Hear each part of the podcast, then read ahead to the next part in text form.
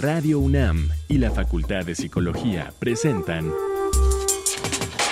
Conciencia, Psicología y Sociedad.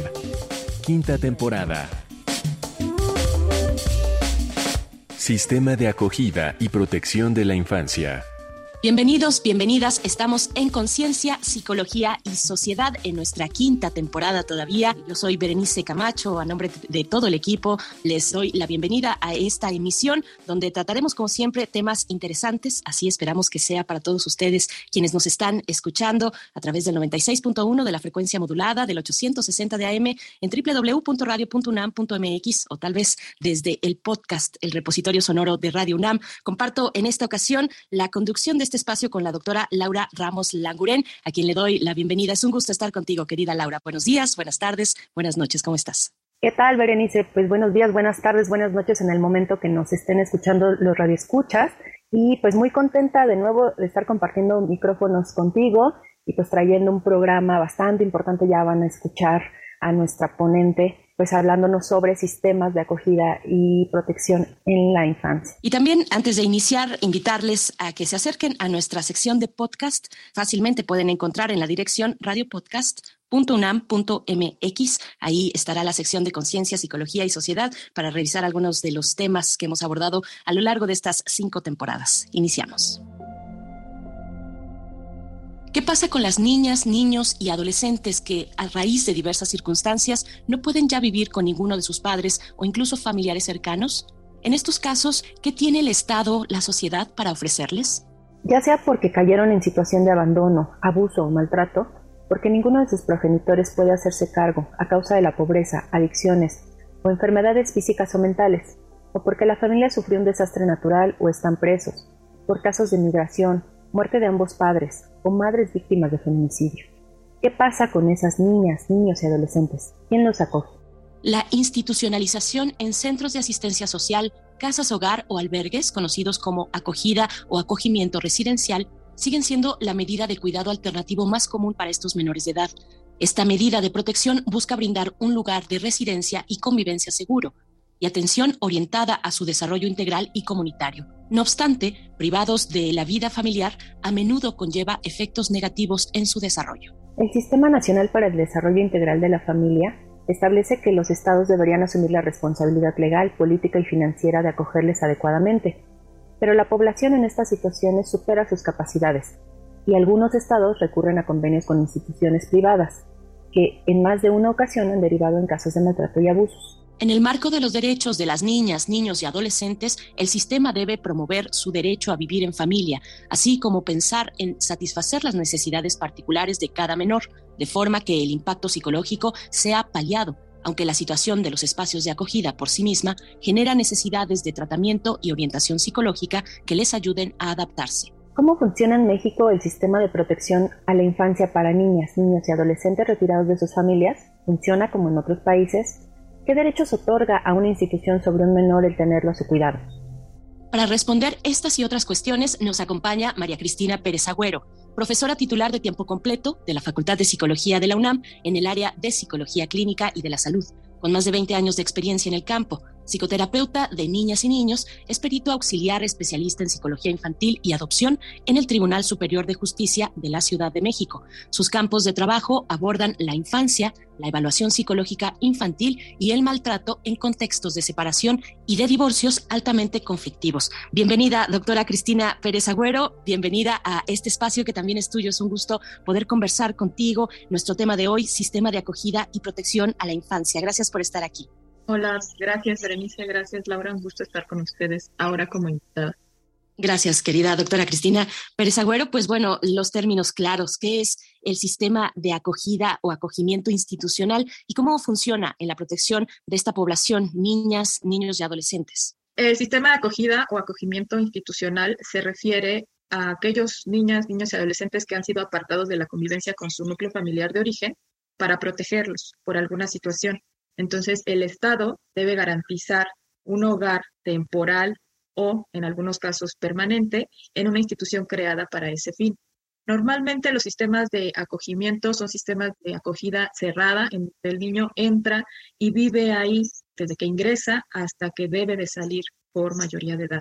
Usualmente estos eran conocidos como orfanatos, en niños abandonados, expósitos o sin padres iban a parar ahí y no tenían salida hasta la mayoría de edad. Ahora, bueno, se les llama albergues albergues para menores de edad y tienen la función de cubrir las necesidades materiales básicas de los niños, ¿no? De alimentación, de cuidado, médicas, de seguridad y también de educación. Entonces, estos servicios se brindan principalmente mediante la asistencia pública a través del Sistema Nacional del DIF o bien mediante instituciones de asistencia privada que tienen una vigilancia específica y concreta a partir de estos mecanismos. Querida Cristina, pues un gusto saludarte y tenerte aquí con nosotros compartiéndonos este tema. Y yo quiero preguntarte si el acogimiento institucional es la única forma en que el Estado brinda a un menor o a una menor para que no quede desprotegido o desprotegida. Anteriormente, efectivamente, el acogimiento institucional o acogimiento residencial era la única forma en la que los estados podían garantizar que un niño no quedara abandonado o expósito. Sin embargo, en el 2014, cuando se publica esta ley de niñas, niños y adolescentes, el Estado busca garantizar ciertas medidas especiales de protección, considerando dos de los derechos fundamentales de niñas, y adolescentes. El primero de ellos es tener un acceso a una vida libre de violencia y el segundo, el derecho a vivir en familia. Esto porque derivado de muchos estudios y de muchas situaciones, se había visto la afectación que tienen los niños al estar afectados de una convivencia familiar cotidiana. Entonces, de este sistema tradicional institucional de acogimiento, se busca una alternativa que ya se había llevado en muchos otros países, ejemplo de ellos Estados Unidos o España, en donde se proponen estos sistemas de acogimiento en la familia.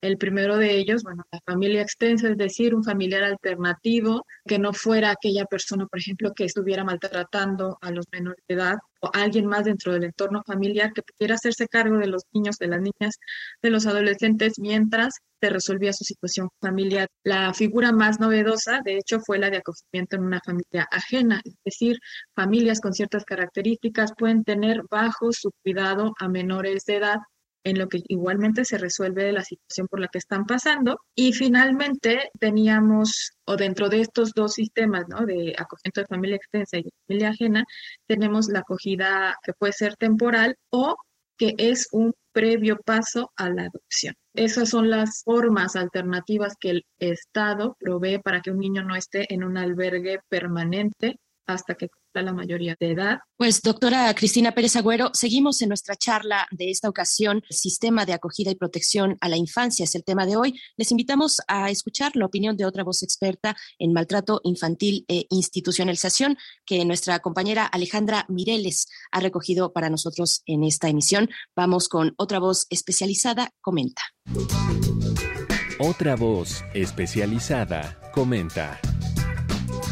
Esta semana, en Conciencia, Psicología y Sociedad, entrevistamos a la doctora en psicología Claudia González Fragoso, especialista en maltrato infantil e institucionalización y profesora en la Universidad Autónoma del Estado de Hidalgo. Hicimos las siguientes preguntas. ¿Qué sucede actualmente con los sistemas de acogimiento de protección a la infancia en México? Escuchemos sus respuestas. Actualmente, los sistemas de acogimiento de protección a la infancia contemplan casas cuna e internados para niños, niñas y adolescentes, los cuales están destinados a quienes padecen abandono físico o emocional, negligencia, abuso físico extremo o sexual. Estos sistemas tienen como función proveer y brindar seguridad social a los menores que viven en ella, pero desafortunadamente la vida institucional no iguala ni proporciona las mismas oportunidades de desarrollo que un menor puede encontrar en una casa con una familia responsable. Dentro de los efectos adversos que pueden generarse en los menores se encuentra una variedad de problemas, déficits o trastornos en diversas áreas del desarrollo. Estos efectos pueden explicarse debido a dos condiciones. La primera, por efecto de la privación del vínculo materno, ya que hay una relación entre la pérdida de este vínculo y el desajuste psicológico. Y la segunda condición se relaciona con las características medioambientales de la vida en este sistema de acogimiento, donde se suele tener una limitada exposición a materiales estimulantes e interacciones sociales con los cuidadores o los pares, lo cual a su vez está asociado directamente con el número escaso de cuidadores que además suelen tener poco o ningún entrenamiento. además de que suelen establecer rutinas enfocadas en la eficacia más que en el cuidado, con lo que se propician déficits de estimulación social hacia los menores. También la rotación de estos suele ser frecuente, lo que en su conjunto imposibilita la creación de vínculos afectivos entre ellos. Entre la escasez de recursos humanos, materiales, servicio y la estructura misma de la institución o sistema de acogimiento, se hace difícil igualar las condiciones que se generan a lo interno de la familia, por lo que estar en acogimiento se constituye en una condición que genera efectos adversos en el desarrollo en diversas áreas del funcionamiento infantil. Cuando un niño, niña o adolescente nunca fue adoptado ni tuvo relación cercana con sus familiares, al salir de la institución por mayoría de edad, cómo enfrenta o qué le representa el proceso de integración a la vida en sociedad entre la combinación de ser víctima de maltrato, la pérdida del vínculo afectivo, así como las características propias de la vida institucional, los menores suelen mostrar un mayor índice de problemas psicológicos, tales como ansiedad, depresión, baja autoestima, agresividad, así como problemas para establecer vínculos de apego, lo que puede propiciar el aislamiento social y dificultar sus relaciones con los pares y adultos en general. Es un reto para estos menores la integración a la vida en sociedad por la serie de déficits en diversos sentidos que vienen cargando sin embargo, es importante destacar un factor individual, que es la resiliencia, la cual es la capacidad de sobreponerse ante situaciones adversas, y varios de estos jóvenes la llegan a desarrollar, pudiendo sobreponerse a estas condiciones. Para Conciencia, Psicología y Sociedad, Alejandra Mireles. Seguimos en nuestra charla con la doctora Cristina Pérez Agüero. Te pregunto, doctora, ¿cuáles son las principales complicaciones emocionales cognitivas o sociales también que presentan las niñas, niños y adolescentes residentes en un centro de acogida como los que has descrito anteriormente. Lo más interesante aquí, Berenice, es que surgen situaciones relacionadas primero con un duelo, indistintamente de que incluso pudieron haber estado viviendo maltrato, abuso, negligencia, hay un duelo. Lo mismo sucede si es, por ejemplo, por la ausencia por muerte o por migración. Finalmente, los niños, las niñas están expuestos a una pérdida importante que ellos, ellas tienen que aprender a manejar en una institución en donde no muchas veces se les provee a todos los niños el seguimiento adecuado. Están algunas otras situaciones relacionadas con el mismo maltrato o la misma situación. Por ejemplo, es muy diferente los sistemas de acogida para niños que están atravesando por el país, por el sistema de migración,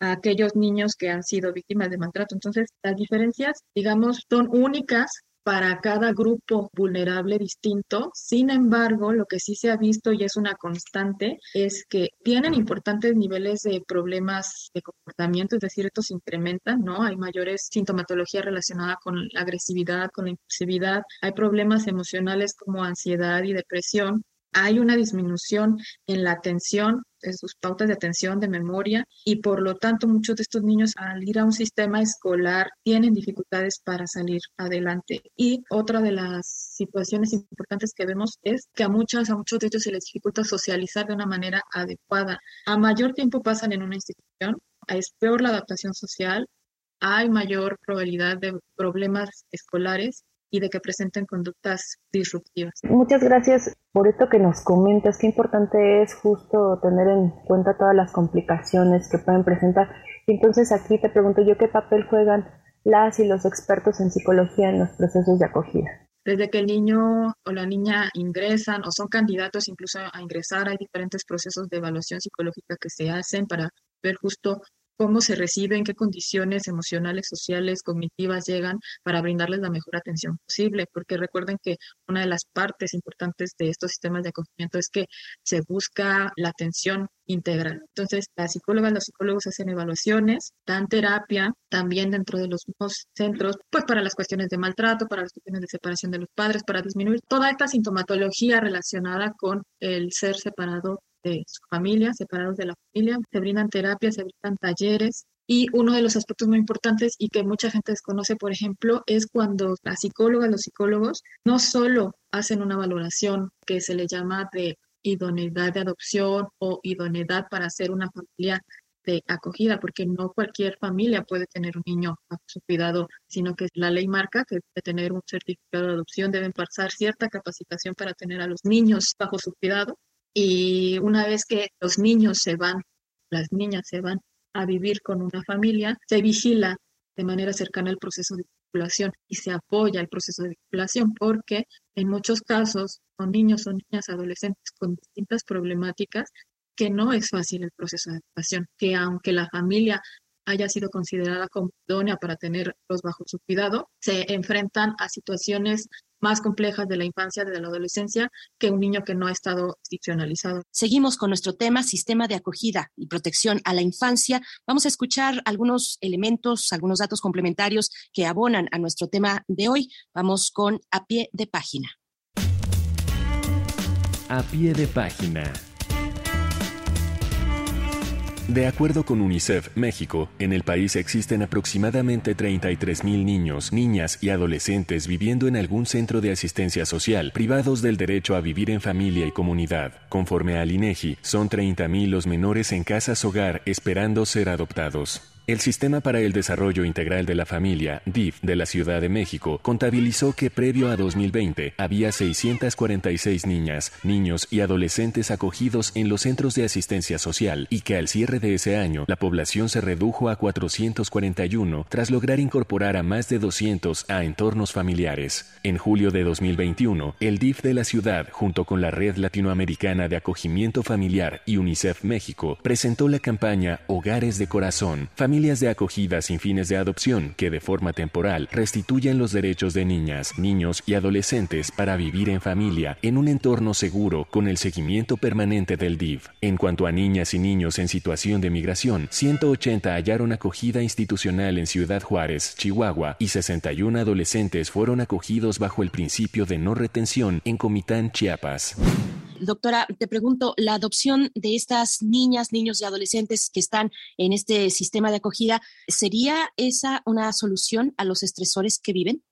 Una de las cosas que se ha visto justo y que por eso se buscó que en vez de estar institucionalizados hasta cumplir su mayoría de edad, existiera la alternativa del acogimiento familiar, es justo por el impacto potencial que tiene para un niño integrarse a una familia sana, para, primero, que se le sea restituido ese derecho de tener una familia, segundo, para restaurar y reparar todas aquellas carencias que pueden estar involucradas con el hecho de haber sido separados de una familia que no les proveía los.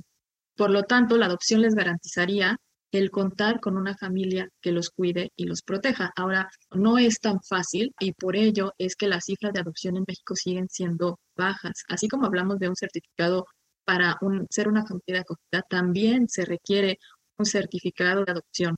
Y el proceso de adopción mismo es complejo para las familias, para las parejas o para los individuos que deciden adoptar. Adoptar en México se ha tratado de quitar muchas de las trabas procedimentales, digamos, hacerlo menos burocrático, sin embargo, se tiene que seguir garantizando la protección de los niños y las niñas.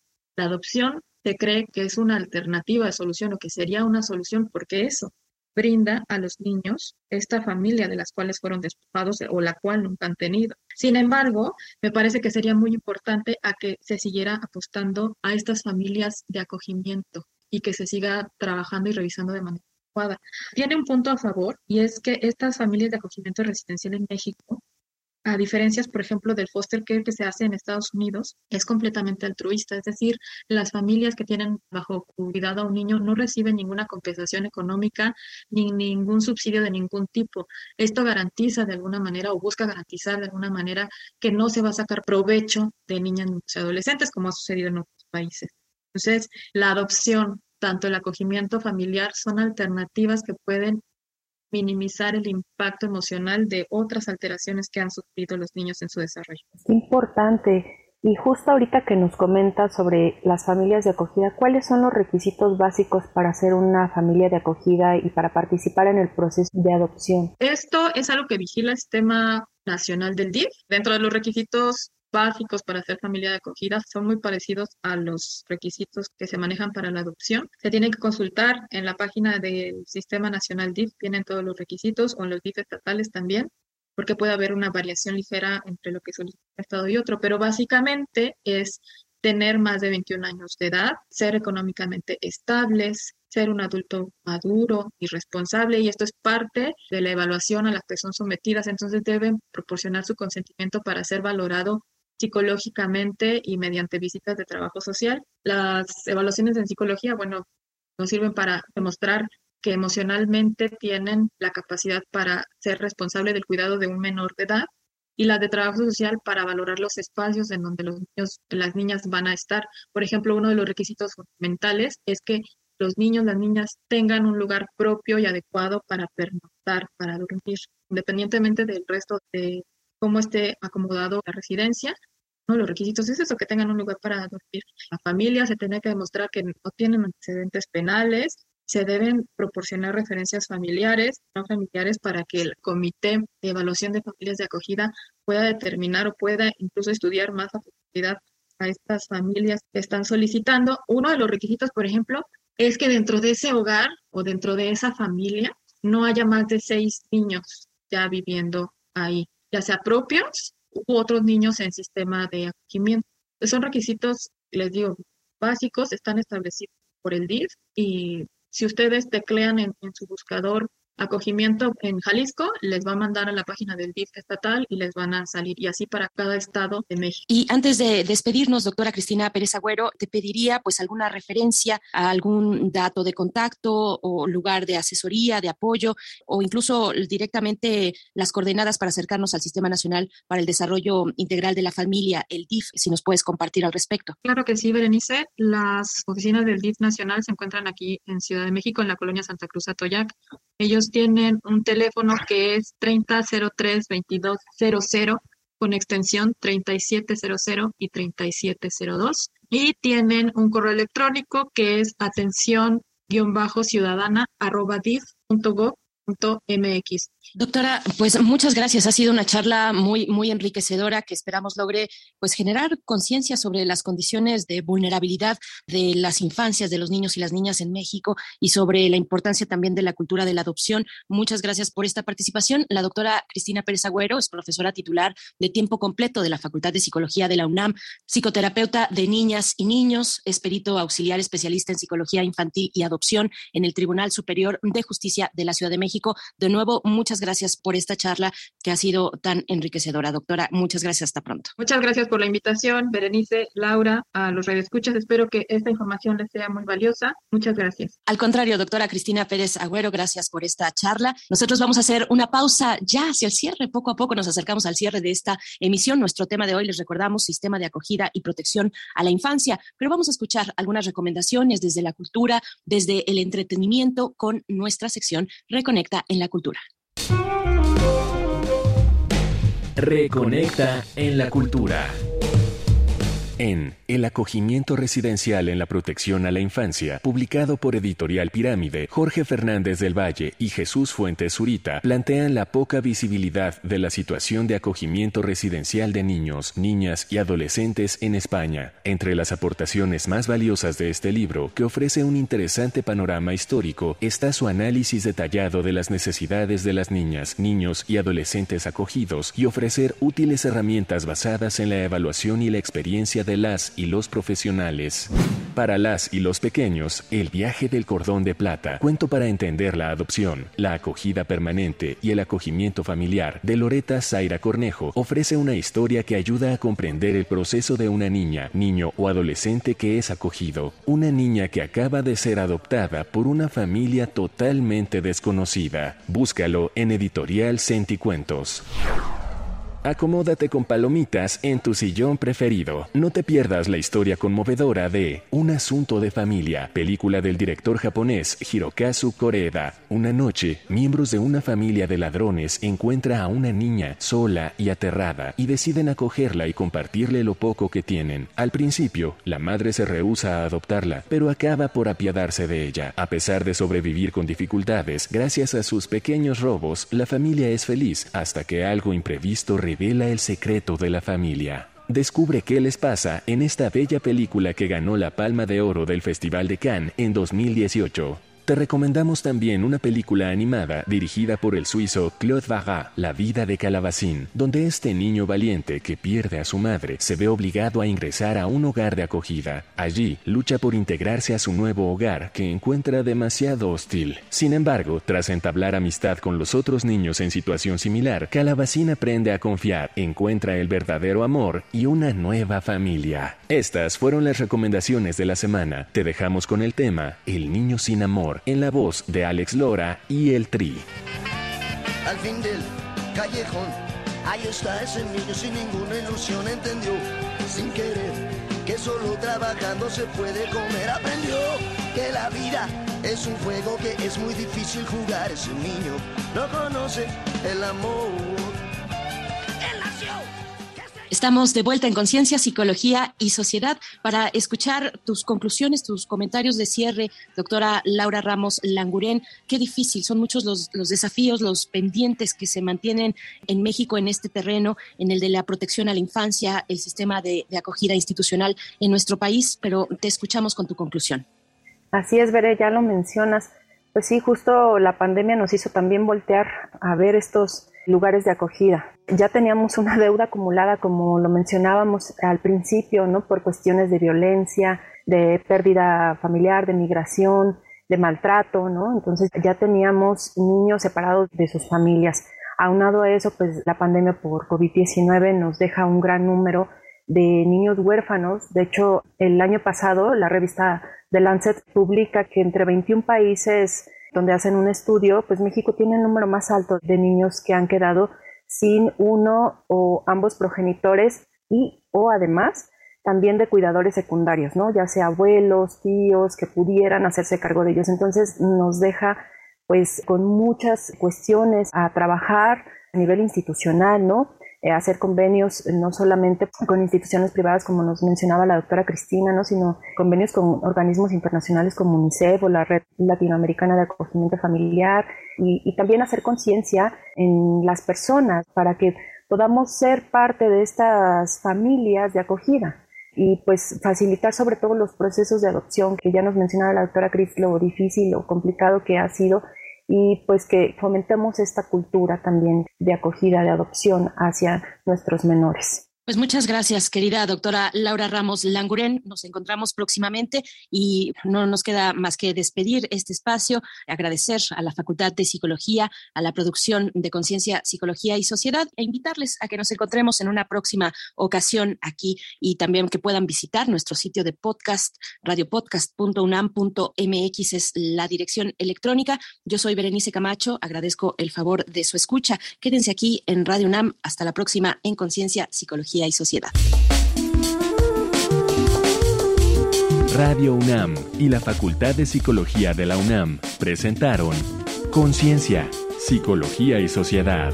En la realización de este programa participaron Marco Lubián y Alejandra Mireles, locución. Tania Jaramillo, guionista. Carolina Cortés, asistente de producción. Augusto García Rubio, vinculación e información. Producción, Frida Saldívar.